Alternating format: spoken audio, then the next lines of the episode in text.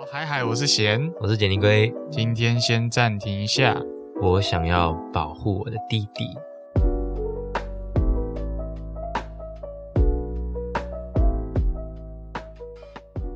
好，欢迎回到暂停一下，我想尿尿。那这个节目呢，是研究讨论一些电影、影集、游戏相关的内容。那我们今天要聊的是一部游戏，是这近几年有比较比较有名的，它算有名吧？黑马，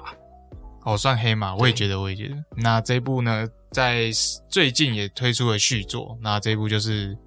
最近还蛮红的，叫做《瘟疫传说》。那它第一部曲叫《无罪》，然后第二部曲叫《安魂曲》。A Plague Tale Innocence，第一第一集叫做 A Plague Tale Innocence。那《瘟疫传说：无罪》是由 Asobo 游戏公司开发，并由 Focus 娱乐公司发行，然后在 Windows 呃，在 PC、PS 四、Xbox 上面都可以玩到的一个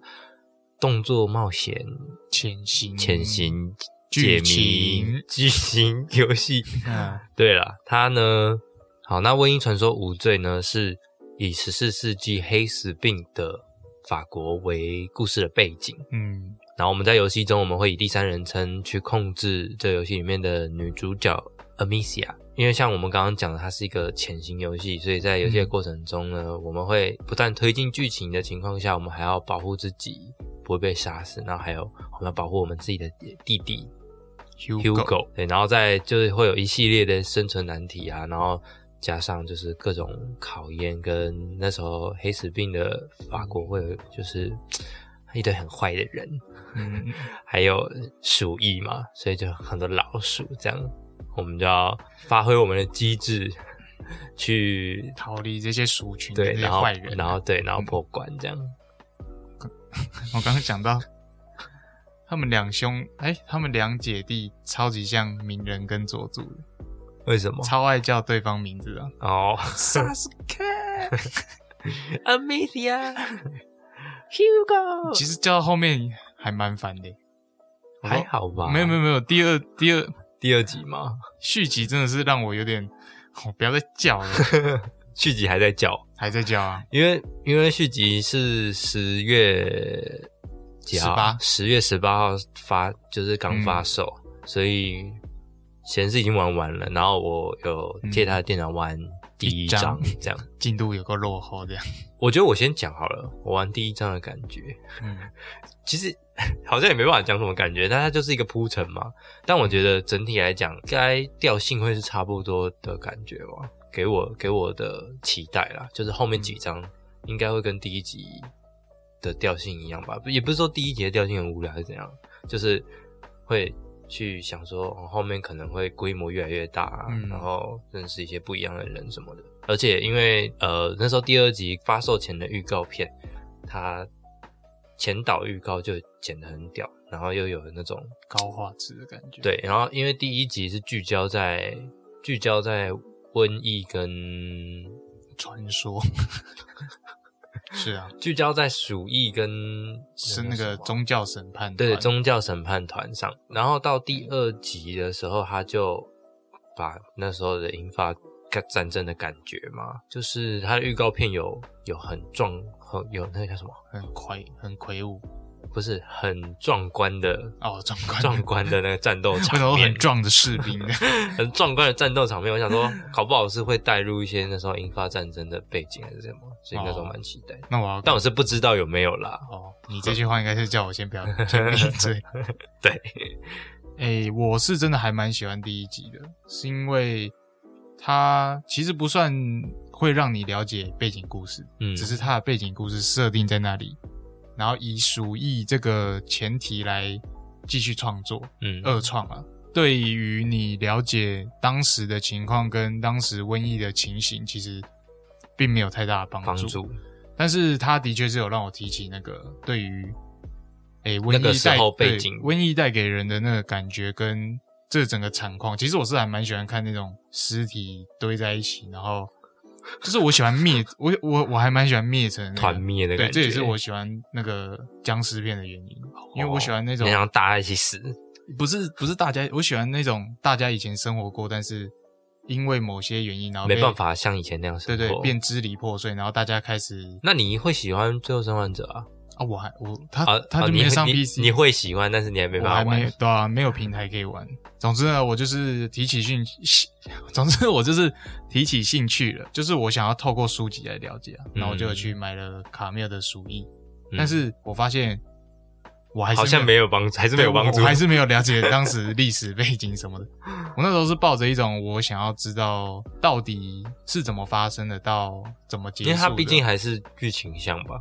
你说卡缪的，嗯吗？对啊，所以我就没关系，但我还是看了一本很棒很很好看的书。就是你会去把卡缪写的世界里去带进他的背景，去想象那些人民为什么会死成一团，哦然后为什么会有一些机制说，哎，可能封城封城，然后不能进出，不能进出，然后有一些后来的蝴蝶效应，可能对对对对对，就是宗教啊，然后政权什么的。对，应该说它比较大方向，可是卡米尔聚焦的是人跟人之间因为瘟疫之间产生了其他化学变化，就是生活模式跟生活方式，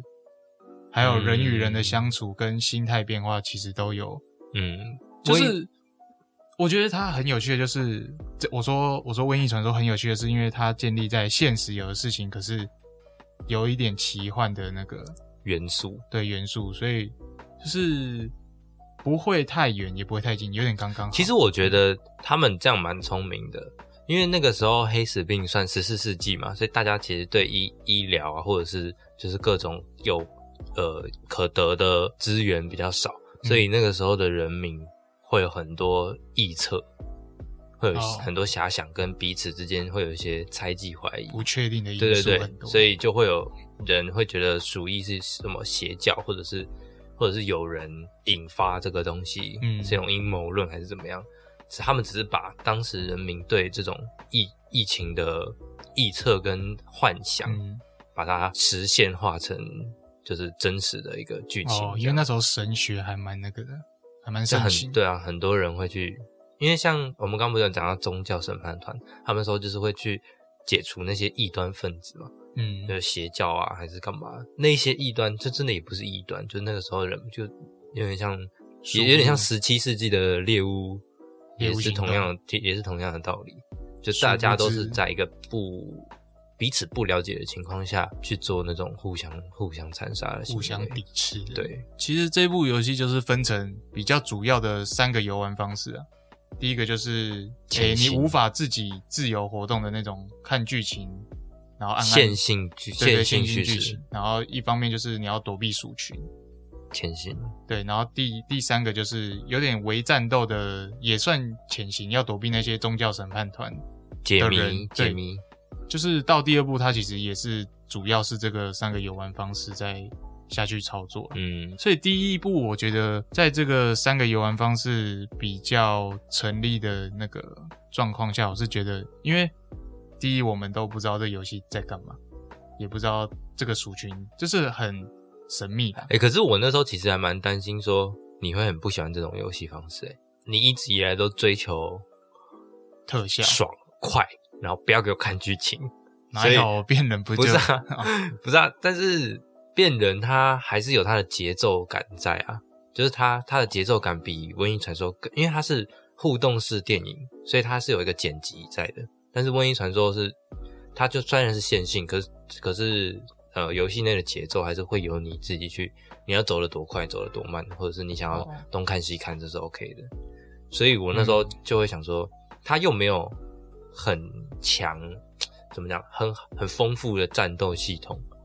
然后嗯然后它的解谜其实也就是伪解谜而已，它不是说真的好难好难的那种，所以我以为你会不太觉得玩蛮无聊的。可是我觉得它的伪解谜是保持故事流畅度的一个很重要的一个原因，因为我我不是有跟你说过，我之前玩游戏我很怕，就可能因为卡关而去忘记很多情绪哦对对对。跟剧情，所以我觉得他在伪解谜上，我自己觉得抓的蛮好。但是就是第二部，我觉得有些战斗太难了，不是太难，就是你有很多会让你会让你会让我烦会让我烦躁的那种。哦，就是我觉得没必要设设计的这么麻烦，就是我是真的会到，我刚不是有说那三个游玩方式，嗯我比较明显感受到变难的就是人人物，就是你要躲避人啊，躲避敌变得比较人的那种难躲。第一集的时候就看都是智障，我都不是有，也 不能剧透。总之我就已经在那个人面前，然后只是蹲下，他都没看到我。嗯，但是第二部是他大老远哦，就是感觉那个视线是一直线通到底的那种。我只要站起来，感觉他是一个狙击手。他会有一个音效，哼，不是，他紧张。而且我会说他变难的原因，是因为他不只有一条路，躲避人的，哦你要到那个终点，你要自己去判断说走哪会比较好。嗯所以在很多所以他的敌人的行为模式也变得比较多元一点，比较强，然后也比较多人的，因为因为之前不明显。对路很不明显，你要自己去观察。就你有时候都不知道，这样很真实哎、但是我就觉得 好烦。太太难了。就是我已经，我有时候被那个，因为他处决会进一个动画，我那个头已经被敲到满头包了，我超不爽的。而且我觉得更真实的是，总之就是敌人变得很聪明，然后让会让你无敌时间变很短啊。无敌就是假如两个人来包抄你，第一个敲完你，然后你要站起来无敌，然后第二个马上就敲你，你几乎不会有那个哦，所以第第二集是不会马上死掉的，不会因为第一集是直接敲直接死。对，好像是被抓到就直接这一张重来。嗯，总之这是我自己蛮大的体验的。哦，但是他这个反而是游玩上，对游玩，反而是我当初没有想到的。就一开始我反而会觉得 Amicia 会变太强，嗯，因为因为他拿十字弓，在预告里面他拿十字弓，十字弓加上又他有点像全副武装，嗯，然后又总之就是我觉得角色太过有安全感啊，会让我有点担心没有第一集的那个感觉。但我觉得还，我觉得氛围上还是第一集比较对我胃口。真的哦、那剧情第二集。剧情的那个嘞设计感受上。剧，情的设计哦，你没有你会觉得没有，就是你会觉得说他有运用的更好吗？往往后面的事情讲的时候，嗯，还是其实第一集，第一集的剧情反而会他第二集规模有变大吗？有，我觉得第二集就是变太大了，会有点失焦的感觉。我觉得它有太多，我们怎么开始在聊第二？超级认真在聊第二集。就是它有太多感觉，他想要放进去的元素。好了，不然因为我看到有开船，然后又有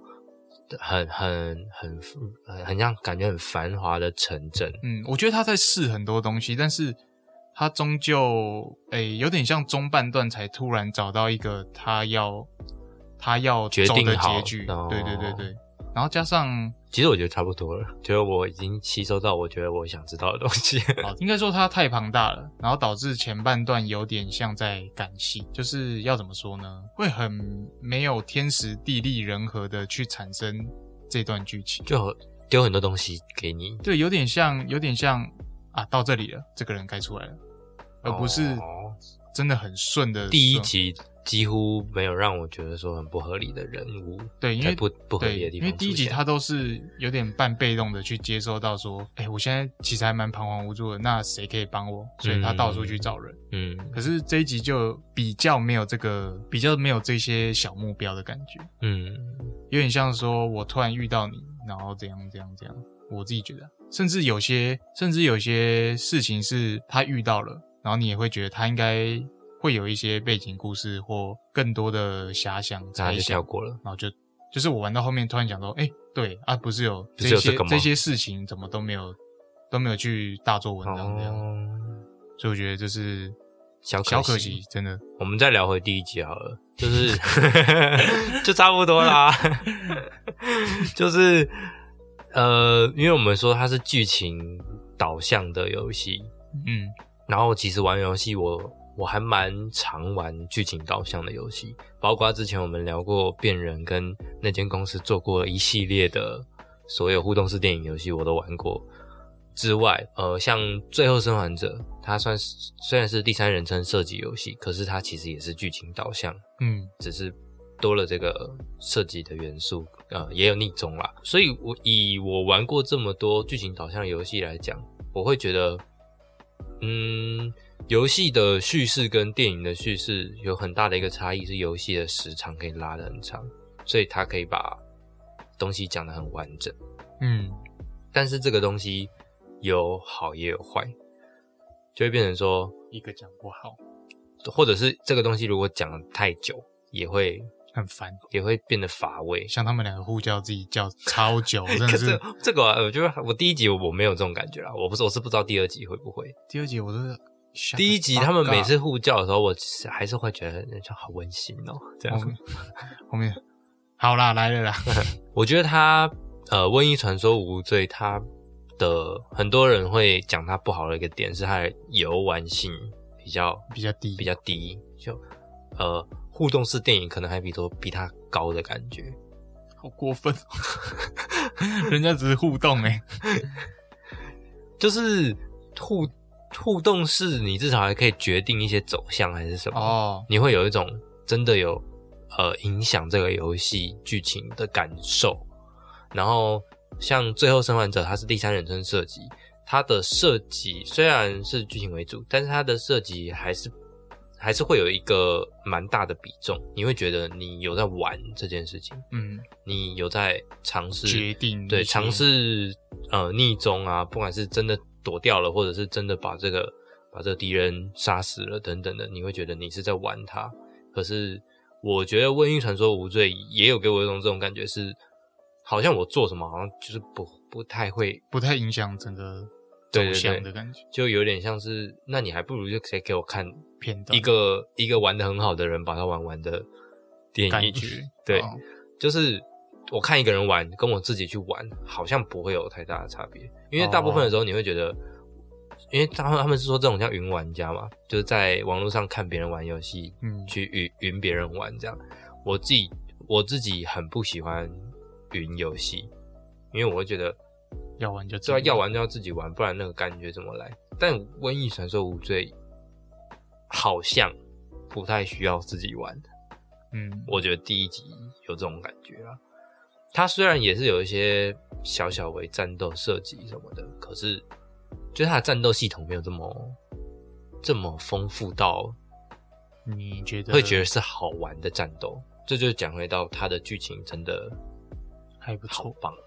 就是因为十四世纪的黑死病对我们来说非常的遥远，嗯然后它又是一个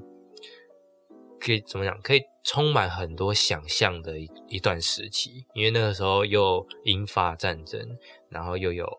又有这么严重的，因为黑死病是伤亡人数就历史以来伤亡人数最高的流行病、第一名，所以那个时候对人类来说是一个末日的存在。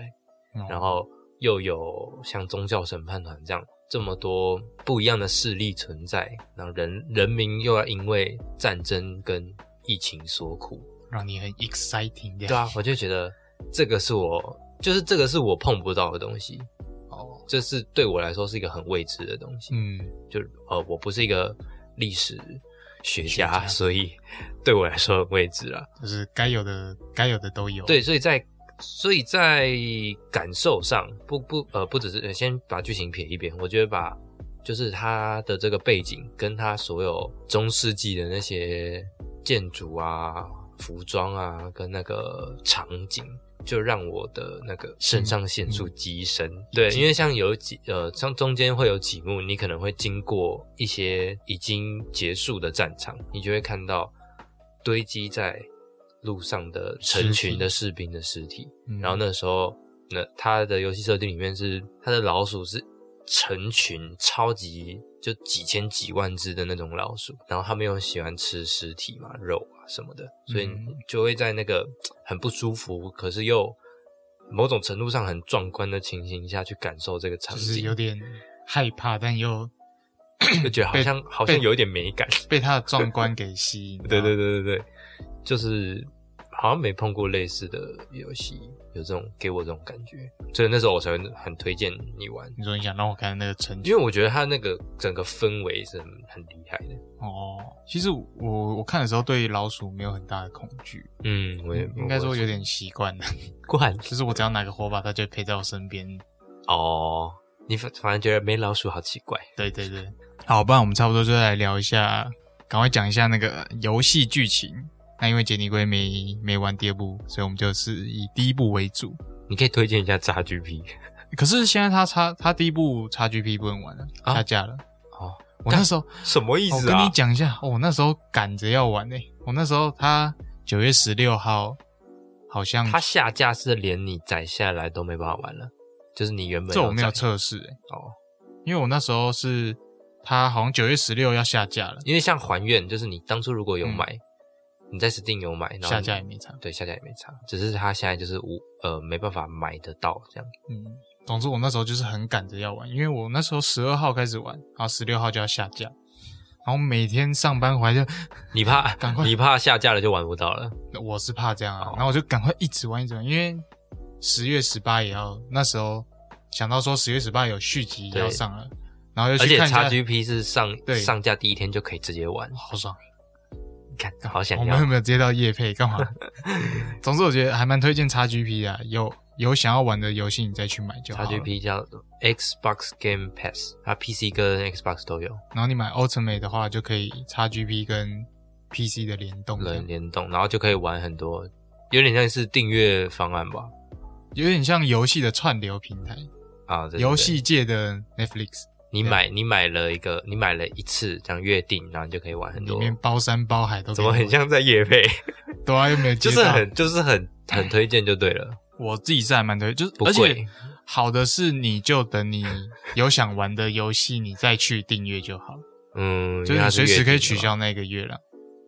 但是我觉得这其实也是一个人类的诶、人心的一个机制啊，嗯人性的机制，就是讲好听一点说，诶、没有你要玩的，那你就你就取消订阅。可是你不可能一个月刚好就刚好玩完那一部，或这或你现在正在玩的，所以其实你很你还蛮容易继续订，对续订的，所以这个大家要注意一下的。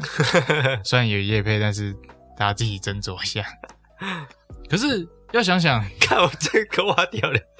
我们只是说 想玩的先去玩，可以讲那么久。不是我在提醒，就是我想一下，就是觉得好，就算你每一年都定了两千四，好。那，你玩了这么多，早就回本了吗？对啊，你跟呃，我们就直接讲，光讲《瘟疫传说》第二集《安魂曲》，它在就1300它在 PS 五上面就一千七了哦，，一千七。一，千八，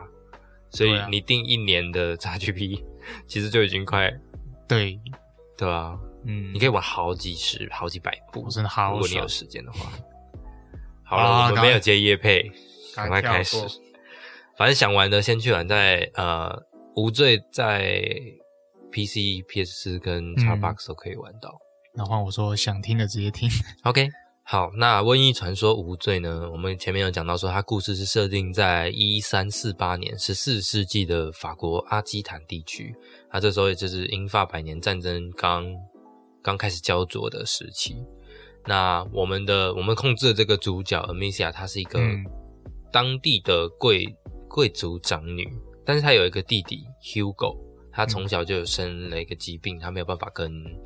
没有办法跟姐姐有太多相处的时间。然后姐姐其实跟妈妈跟爸爸也没有也没有到，关系特别好，对对对，就是大家都很忙，然后跟弟弟弟弟也因为嗯居隔，所以所以没有办法 没有办法跟他就就是拥有拥有一个好的童年这样子。嗯，那 Amicia 她有一天跟她的爸爸一起在森林里面打猎的时候呢，突然他们的狗狗里昂就被瞬间被一个未知的力量所吞噬到地底地底的洞穴。他们就开始回到家，然后发现这这时候发现宗教审判所的人已经到他们就是家里对他们的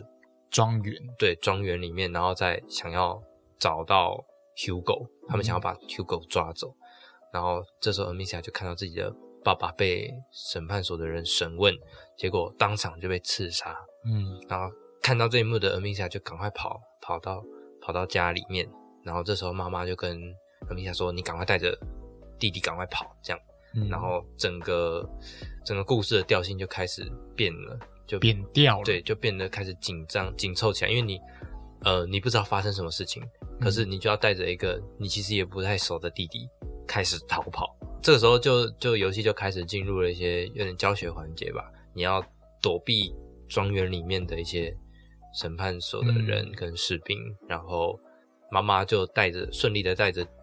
Amicia 跟 Hugo 到了庄园外的时候，妈妈也被留在了那里，然后被、嗯。被刺伤，嗯，然后 Amicia 也觉得说应该也是大势已去，是对，所以差赛了，然后接下来他们就开始疯狂的逃跑，然后我们就开始会看到这个地区上面会有不同的现象，就例如说有一些因为黑死病所所苦的人民的、的环境啊，然后然后会有一些居民跟嗯继续在寻找他们的士兵等等的。然后在路上也会遇到不一样的伙伴，其中一个就是他们在寻找弟弟的医生的路上呢，他们后来就发现医生其实已经都得了黑死病，然后已经就是卧病在床，然后他的学徒 Lucas 就查呃在帮助他们继续逃离这样子。那 Lucas 就跟这对姐弟解释了一切的原委，在这个 Hugo 的血脉里面传承着一股古老的力量，叫做印记，马库拉，对，这个印记叫马库拉。这个印记从，总之这个印记就一直在这个贵族的血脉里面传承了蛮久的。那就会就也也因为有这个印记的存在，所以就会有一些基基于这个印记力量的势力跟审判官会想要得到、得到这个印记，尝应该说尝试研究它吧，因为毕竟也是一个未知的力量。逃亡的路上又遇到了一堆盗贼姐弟，呃，Amicia 跟 Hugo 他们被抓起来了，Lucas 就说服这对盗贼姐弟说他们是贵族，他们有很多钱，如果你慢慢救出来，他们一定会给你们超多的丰富的奖金奖金这样，所以这对姐弟就。呃，要把另外一对姐弟 救出来，然后在这在营救的过程中，盗贼弟弟被抓，对，被抓走了。呃，Amicia 跟 Hugo 继续逃亡，然后这个盗贼姐姐就开启了就是去找她弟弟的路。然后后来才发现说，其实 Amicia 的妈妈还没并没有死掉，她就是她在被关起来的时候，她发现她其实也被囚禁在嗯牢房里面。这样，你说他们在讲对他们在讲这件事情的时候。Amicia 为了要保护弟弟，就是不要让他担心，所以他并没有告诉弟弟说妈妈其实没有死。但是其实 Hugo 已经有听到这件事情了。然后在晚上他们在聊天的时候，Amicia 也就当着弟弟的面跟他撒谎。那隔天早上，弟弟就离开了他们现在所所在的那个所在的营地吧，然后他就自己只身的前往去拯救妈妈的路，这样。好伟大，对，那事实证明他也成功了，就是他得知他，因为他知道自己有这个德库拉的力量，所以他就利用这个东西，就是假装自己被抓来研究，但实质是想要把妈妈救出来这个行动。可是到后面，反而弟弟也被也被他们囚囚禁禁了，就是用妈妈为理由，然后嗯让让他们继续去研究这股力量，然后弟弟也变成他们势力的其中一个人。因为欺骗了弟弟而非常自责的 Amicia，在这在整整一个月都没有看到弟弟，也没有听到弟弟的踪影。之后，突然发现他们的基地被审判审判所的人入侵，然后还带着一大堆的鼠群，因为这个德库拉力量是可以控制老鼠的，嗯。然后这时候才发现说，带着这群鼠群的人是自己的弟弟 Hugo。在 Hugo 控制鼠群，即将把即将用老鼠把姐姐杀死的时候，姐姐就冲过去抱住了 Hugo，然后用爱 感化了一切，感化了一切。然后弟弟就清醒了过来，就变成了，就又回到了姐姐的这个阵营，然后把这个带着他的德古拉，的士兵吗？他他不算士兵，他有点 boss 哎、他有点像那个宗教审判的大臣中阶主管这样。大算大臣吗？大臣大臣应该不会有什么战斗能力吧？哦，应该说那个那个团长吧。总之呢，他们他就感化了 Hugo 之后，就把呃审判所的那个人杀掉了，然后他们那个人，那他们两个人呢，就呃重修旧好之后，就想要开启重新开启拯救妈妈的路寻，母之旅。，对，所以他们就进到了审判所里面，跟这个审判所的所长、审判长，审判长、所长是谁啊？审判组的审判长，就是进行最后的对峙。然后我们到了最后，就是这个 BOSS 关嘛，就算是游戏的最后面的时候，我们发现这个审判长他也成功的研究出了这个德库拉的力量怎么去运用了这个方法，所以呃，就开启了他用人造力量的德德库拉力量，对鼠鼠大战。呃，Hugo 带着野生的黑老鼠，跟、嗯。跟这个审判长所带着呃他所他们所饲养跟实验的白老鼠，这两黑白两鼠，他们就在互相匹对，在这个大教堂里面开始这个这个激烈的对决，激烈的是老鼠老鼠战争。那最后就是嗯也、呃，Hugo 运用 Hugo 的力量跟 Amicia 他非常精湛的投石锁的技能，我们到现在才讲到 他投石锁很厉害。嗯，然后我们就成功的把审判长所所歼灭，然后头打爆这样，对，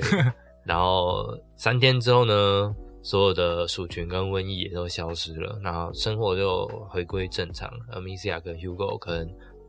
嗯 Lucas 还有妈妈就踏上了寻找新家园的路，是一个还蛮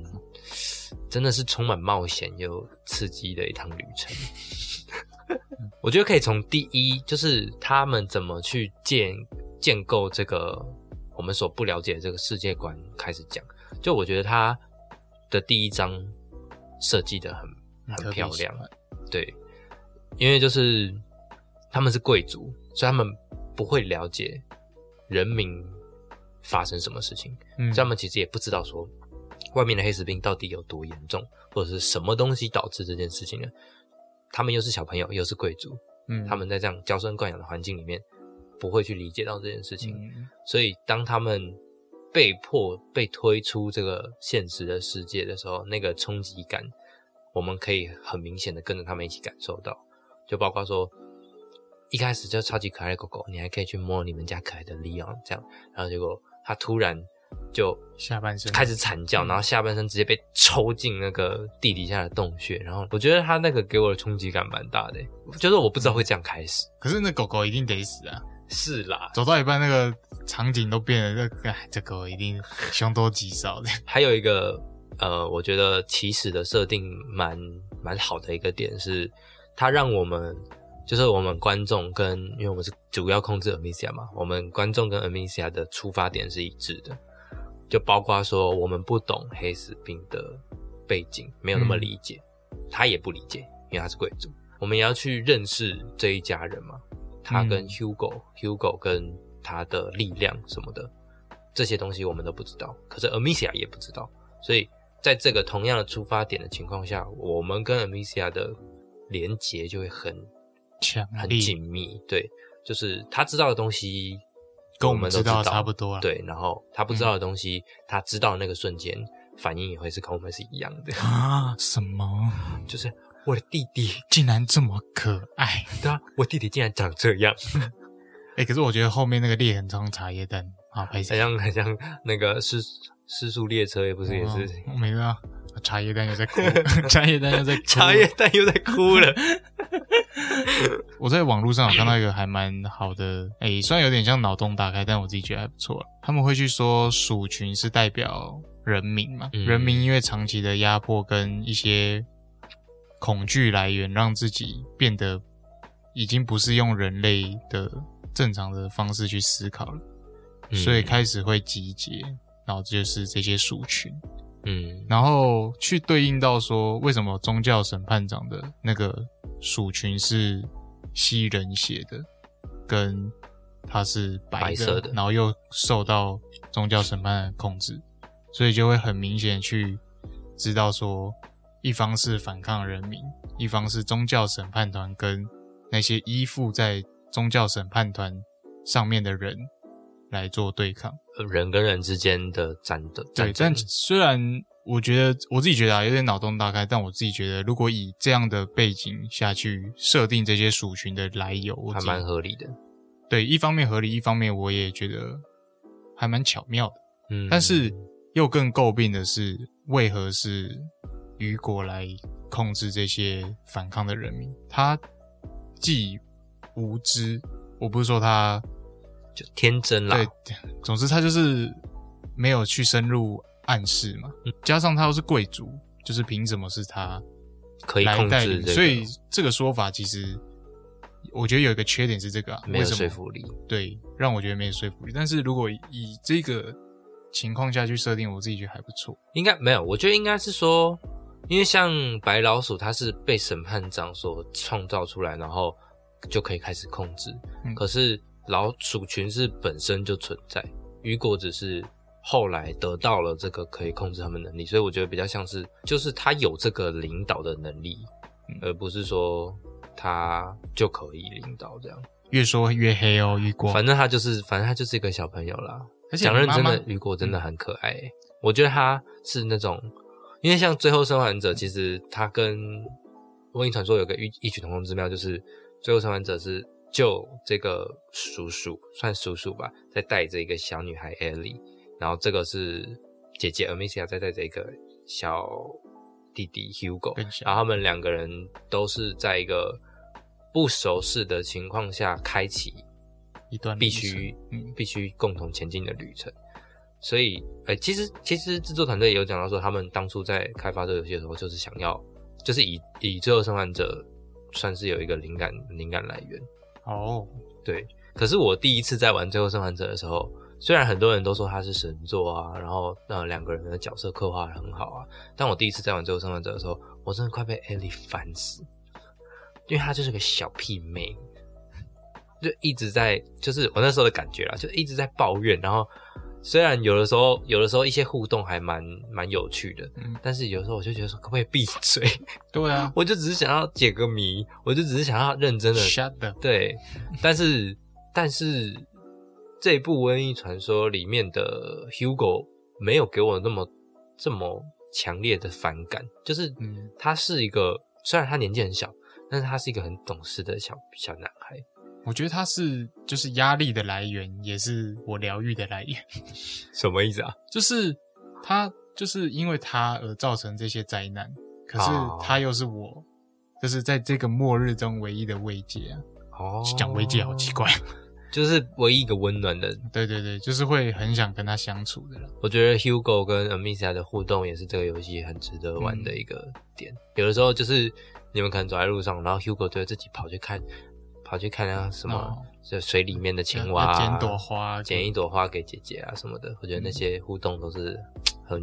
这就是在那个情况下变得格外温馨的一个举动。嗯而且我觉得他让他是一个能让玩家保持人性的一个角色。我说雨果，嗯，因为你在 Amicia 做事的时候，就是你杀人、偷窃那些，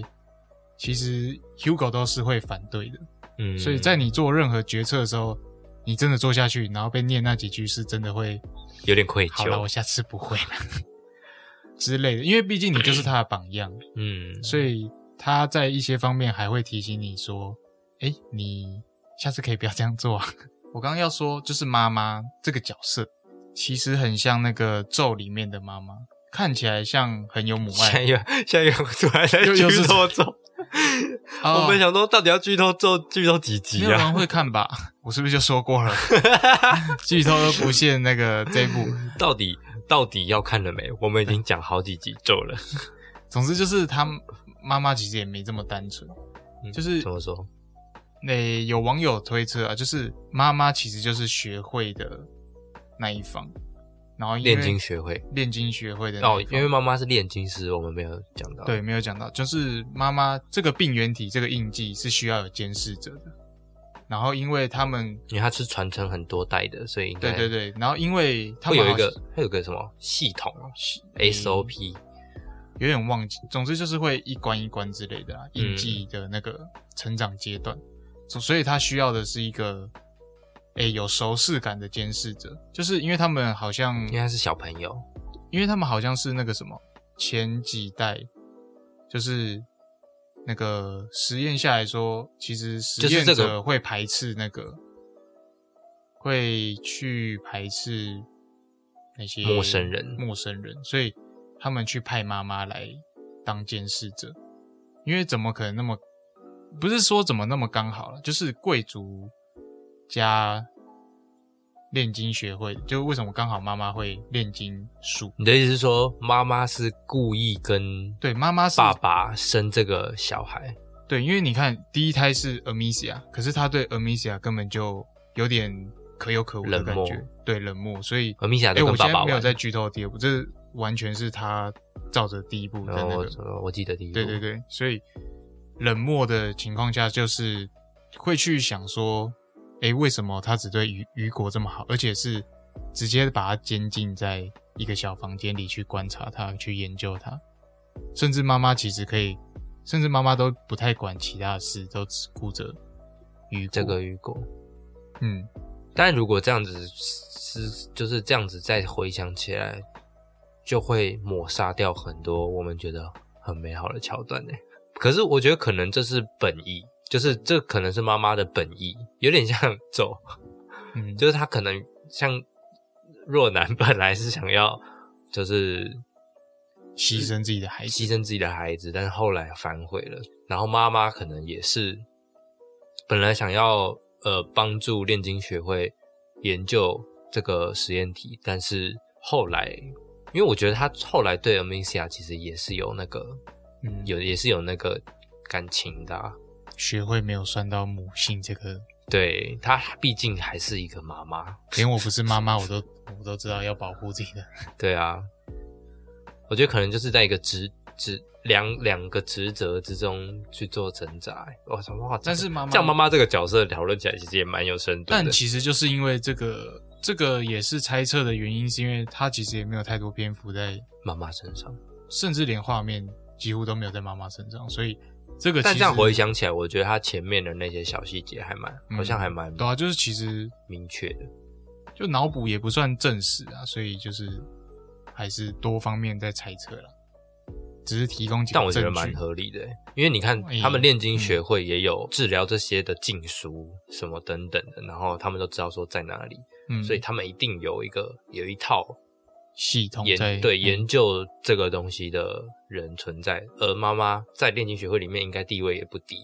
毕竟她又是贵族的老婆。好，我觉得还可以再提一个，就是跟氛围有关的一个点，就是它随着故事的推进，我们一开始知道说有一个未知的力量，然后到后来整个家园被不像曾曾经那样，然后我们开始进到了那个平民的平民的部落聚落里面，嗯。然后发现他们有的人，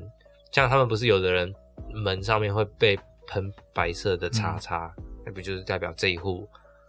就是黑死病中奖了，对，这一户中奖了，所以就是那种嗯小小的细节，让你开始步入这个，让这个贵族贵族阶级深入暗示这样，对，就是我们后来走到走到修道院。一个对一个修道院，然后里面看到一个牧师，这个牧师说他们会带领我们去找呃可以帮助我们的人，可是后来鼠群第一次在我们面前成群的涌上来，然后牧师因为因为呃老鼠是畏畏光的，牧师因为没有光的保护，然后就被老鼠蜂拥而上，然后直接吞噬掉，只剩下一点点骨头，那个直接呈现在 Amicia 跟 Hugo 面前。的那个冲击感，真的觉得，就他的那个不光是说叙事是很顺畅、很合理之外，我觉得他这样游戏游玩下来七七到十小时吧，嗯就是算是一个还蛮篇幅还蛮长的，以以剧情导向来讲，篇幅还蛮长。虽然没有《最后生还者二》这么长，《最后生还者二》要三十几个小时。这么久，对啊，你要想，就是就是这种这种叙事的风格跟节奏，我要玩两遍，玩三十几个小时。我要玩两遍《瘟疫传说》，哎，三遍呢，对啊，我不行，就我觉得，虽然游戏时长差不多都是这样，但是我觉得它节奏其实掌握的蛮好的，不就是不太会有那种、拖戏。这边够了没？他也很难够了没吧？它一直都会有新的新的刺激跟冲突啦，然后那些刺激跟冲突不是很刻意丢进来的，应该说他会慢慢去解锁如何对付人跟对付鼠群的方法，因为他的因为就像我们一开始我们会嗯。想说，哦，我们可能就是要对付这些士兵，然后到后面就，哎，这士兵后面的人是谁？然后后面哎想说老鼠，那我们可能要小心老鼠，看这些老鼠的来源是什么，然后到后面、控制这些士兵跟老鼠，然后还会有更强大的势力在后面的时候，整个规模越拉越拉越拉越大，你就发现说回不去了。哇塞，我家也毁了。然后弟弟，弟弟感觉也是深受这个力量所苦。讲一下游玩机制，我还是很讨厌那个拿宝箱这个事情，拿宝箱是什么？就是他会开东西，然后收集素材。我先讲一下一二部的差距哈，就第一部你不是连 丢石头都要捡到才能去 K 人，嗯，但第二部是你一直都有石头，这是我觉得它改善比较好的地方。哦，比较合理啊。路上石头应该到处都有。但是第一集第一集有听评论比较诟病的就是控制资源这件事情，很多东西都太贵了，但是又你的包包又装不下。，对又装不下，所以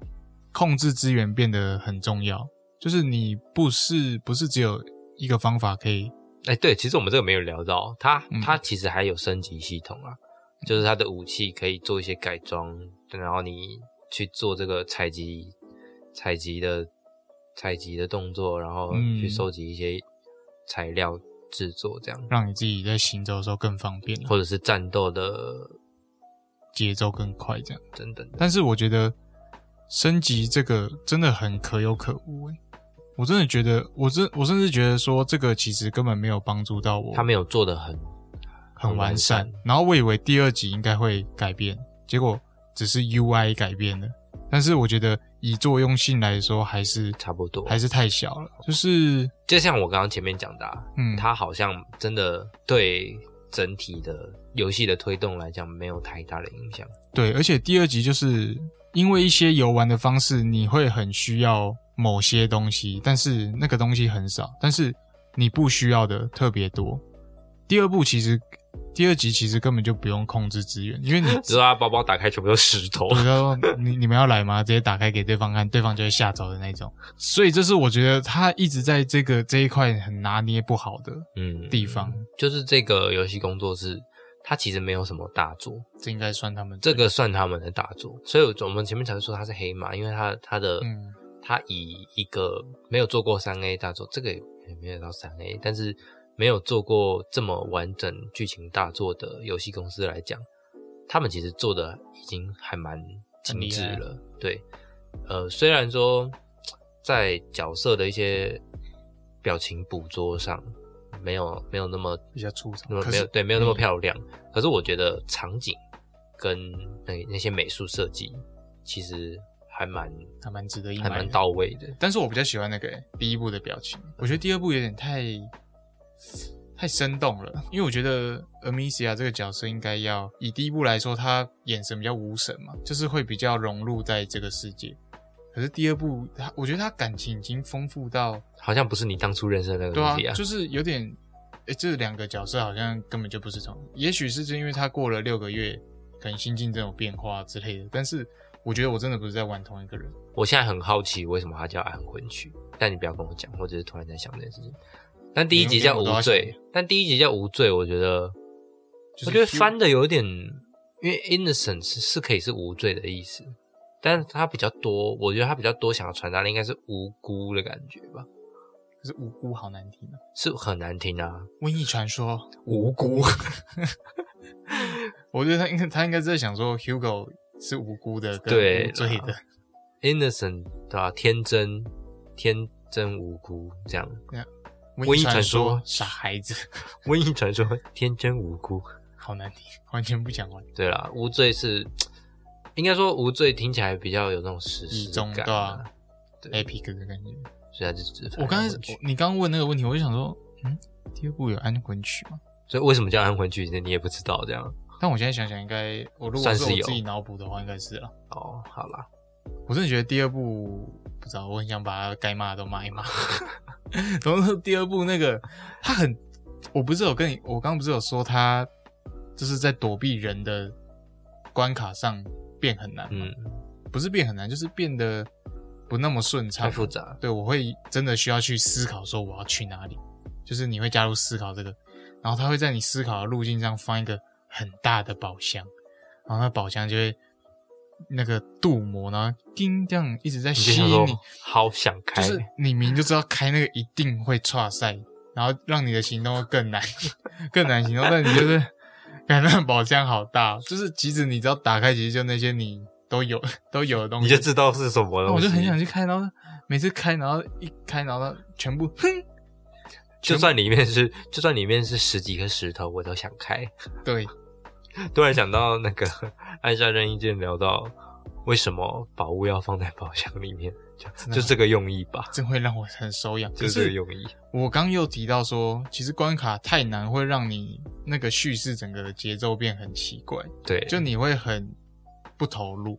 你会真的就抽离说，就像我之前有在玩游戏，就像我之前有讲到那个小小梦魇，我之前有在 IG 有发文，小小梦魇二，它也是很像很像卷轴解谜游戏，然后那时候真的是会难到，就有一些解谜跟或者是一些操作会难到整个就是。好烦，对啊，我根本我根本就已经不在意这一段在干嘛。你说，就你赶快让我过这这个坎就好了。对啊，我觉得有些这种剧情导向，你就已经叫我们一直在，就是你已经叫剧情导向游戏了，就不要把关卡设计的那么难啊。所以你觉得在这个东西上面，第一集是很顺畅的？第一就是我不会有这么强烈的抽离感。我觉得他们可能。是有在想说，会不会真的游戏性太低？但我觉得现在也不是说太高，而且我觉得是游戏性太烦。不不，没必要的复杂，游戏性没必要的复杂了。讲明讲讲直白一点，就是我第一步玩的时候，我会就是我会可能玩到十二点，就是假如我今天设定说我今天只能玩到十二点，但是我玩到十二点之后，我会再让自己再多玩一个小时。可是。假如今天是第二部，我玩到十二点，我也是给自己设定十二点，然后玩到十二点我就。然后我想要我想要继续玩的时候，结果发现下一关是躲避人的，我会直接关掉游戏。你就就说烦死了，烦死了，看要先关了，我先休息。看我突然觉得我们这一整段好冷哦，完蛋！我们这样讲一讲，没有人要买第二集，没有人要那不会吧？但我觉得第二集可取之处真的很多，听不出来，因为。啊，我不能，因为你没玩，我不能那个啊，哦，不能大做文章那样，大做文章，剧情还不错就对了，我自己觉得还蛮好的，有有一种就是一些小可惜的地方。我那时候玩奥瑞的一个心情，我也不知道你玩奥瑞是什么心情啊，在告背，没有，我自己知道就好。好，那也差不多要进入到我们 Daisy 环节了。好，那 Daisy 环节就是我们会。说我们会对这个《瘟疫传说》无罪最最担心的地方是什么？嗯，那我们今天要讲的是我们最让你感受强烈的一段是什么？是那个我最诶，应该说一个游玩方式，那时候让我还蛮有感触，就是他们第一次家族被屠杀的时候，然后他要把 Hugo 救出自己的房间，房间，然后到逃离庄园那边。就是跟后面的躲避不一样啊，你没办法去解决那些士兵，你是需要去躲避他视线。我觉得他设计很好，是因为他在你被屠杀前，不是你先回到房子，嗯，然后你先去逛过一遍整个整个家庭，你会先用一个很轻松的心态去看看整个家大概长怎样，跟人家聊聊天啊，然后事情发生了之后，你就知道哪边可以怎么走。对，然后加上。你必须目睹说你刚聊天的那些人已经不见或者死掉了，温馨的场景都没了，所以我觉得那边设计也蛮好。对，第一场戏真的很重要。对我很喜欢那个，但是其实它不能太多，就是不能太多这种游玩方式啊。我觉得它主要也是要有给给你，我觉得这个游戏它难的点是在说，我同时又要可以让让这个剧情做一个铺垫，我同时又要推动。然后我同时又还要教学，对不对？我要跟你讲说怎么操作，然后这些东西全部在兼容的情况下，很很多时候都做的不好，或很难做啦。我是真的很紧张的那种。对啊，因为他这三东西做的很好之外，他还给你一个情绪。我觉得还有一个他蛮可取的点，就是像这种逆中游戏，它会有很多呃升级，或者是你接下来学到新的技能还是什么的。大部分的逆中游戏啊。到后期，你前面学的那些东西，不是你前面学的那些东西几乎用不到，你几乎就是用一两个，或者是，或者是他你就直接开干了，就没有什么所谓的。可是可是《文艺传说无罪》它到后面几乎都还是会用到，几乎都还到后面几乎都还是会用到前面你有学到的东西，然后会更复杂、更多元一点，就比较没有那种好像逆逆中逆一半的感觉，它就是完完整整的逆中游戏。逆中逆到一半变大开杀戒这样。像之狼就是前面就这样啊，它前面有逆中吗？之狼它算是逆中啊，可是之狼我看到谁我就跟我一定要跟他开打，就是我也想跟他练刀这样。最一开那最一开始你没刀的时候，不是他就让你体验一下逆中，然后到后面你可以背背刺啊，对逆中对之类的。那到后面就谁给你背刺？对我妈全部砍，全部都给我跪好，一个一个斩头。其实我觉得真的是很多个刚第一次看到的场景，都会给我情绪很激动的感觉。就像就像我刚刚前面讲到，第一次看到鼠群的时候，他那个场景，我们直接看到那个牧师被吞掉，然后到后面我们第一次看到真正的战战场上面所有战死的士兵，然后还有所有围着那些尸体在啃食的老鼠，就是他那个他那个视野，那叫什么？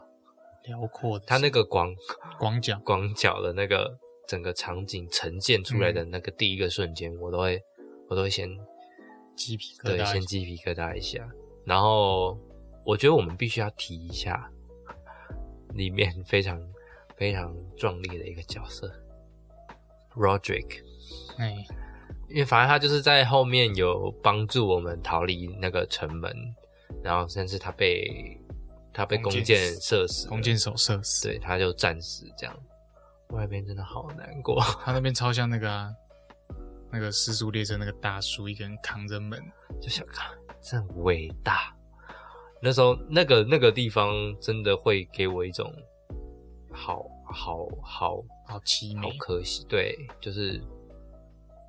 他是一个这么好的人。哦，我我现在这样回想起来，我觉得是第一场跟最后一场。第一场戏是，呃，就是那个瞬间是狗狗不是不是，是我回到家里发现爸爸被审问，然后下一秒爸爸就被直接被直接在我面前被杀死。我那时候就爸爸，爸爸。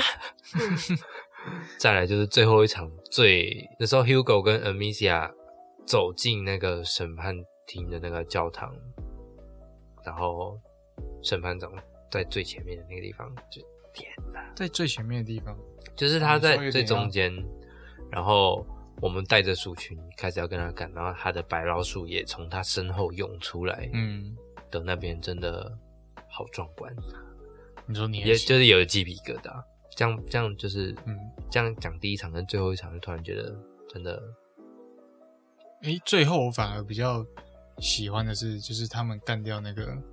审判长之后，Hugo 是看着那个审判长，你在思考哦什么事情，就是 Hugo 看着审判长的表情是有点无轻神，蔑，感觉快要黑化的。对他也没有恐惧，他也没有愤怒，他就是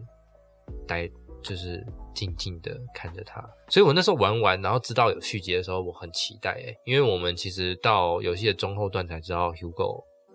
有这个能力，嗯然后我们有稍微运用到一点点。到后面，到后面知道有续集的时候，就想会想说，哦，可能会追溯起源吗？或者是因为这个力量有更多不一样的冲突？嗯，我还没玩啦，但是已经上市了。如果有玩的，就是有钱的人，大家可以自己去买哦。哦，对面那个人是已经玩完了啦。好爽，第一天就开始玩了。可是我觉得 XGP 看来要聊 XGP，不是，可是我觉得 XGP 的缺点就是你只能等他买，等 XGP 买。对，但我觉得目前的游戏量已经是很够庞大对啊。而且一系列的，除非说你真的就是已经玩过很多游戏，或者是你真的都是一定要抢抢最新每一每一间公司的最新的话，那那可能那没办法。对。但如果你是一个可能刚开始想玩游戏，可能蛮适合的吧。对，我觉得这两个月有这个《瘟疫传说》暗魂局就很值得了。哎、不要再夜配它了。但是第一集已经下架了，对，第一集下架，要用买的。辛苦了，好险我赶完了。好，那《瘟疫传说：无罪》呢，是二零一九年由阿索波公司所开发的逆中剧情冒险游戏。嗯，那以十四世纪的黑死病的法国作为游戏的背景，但是它除了有这个历史的建构之外，它还多了很多奇幻冒险的元素。我觉得在游玩的过程，其实它还蛮新奇的，会有一些不常接触到的感受。然后在剧情上跟这对姐弟的互动上，我觉得都是非常值得一玩的游戏。虽然我非常期待安魂曲，但是我应该还是会等它特价再买，便宜一点点。因为我现在 PS 的话要一千八，真的是有一点吃不消，修贵超贵。好，那我们今天《瘟疫传说》第一部曲跟第二部曲就差不多聊到这里。那如果你有任何其他问题或其他想推荐的，都可以在 IG 的小盒子联络我们。还有，无论你是在 Apple Podcast、Spotify 或是 KKBox 等平台收听我们的 Podcast，记得可以给我们的五星好评。然后在 IG、Facebook 跟 YouTube 都可以做一些追踪、订阅、按赞的行为。那链接都在下面。好，那我们今天就差不多聊到这啦，拜拜，拜拜，Amicia。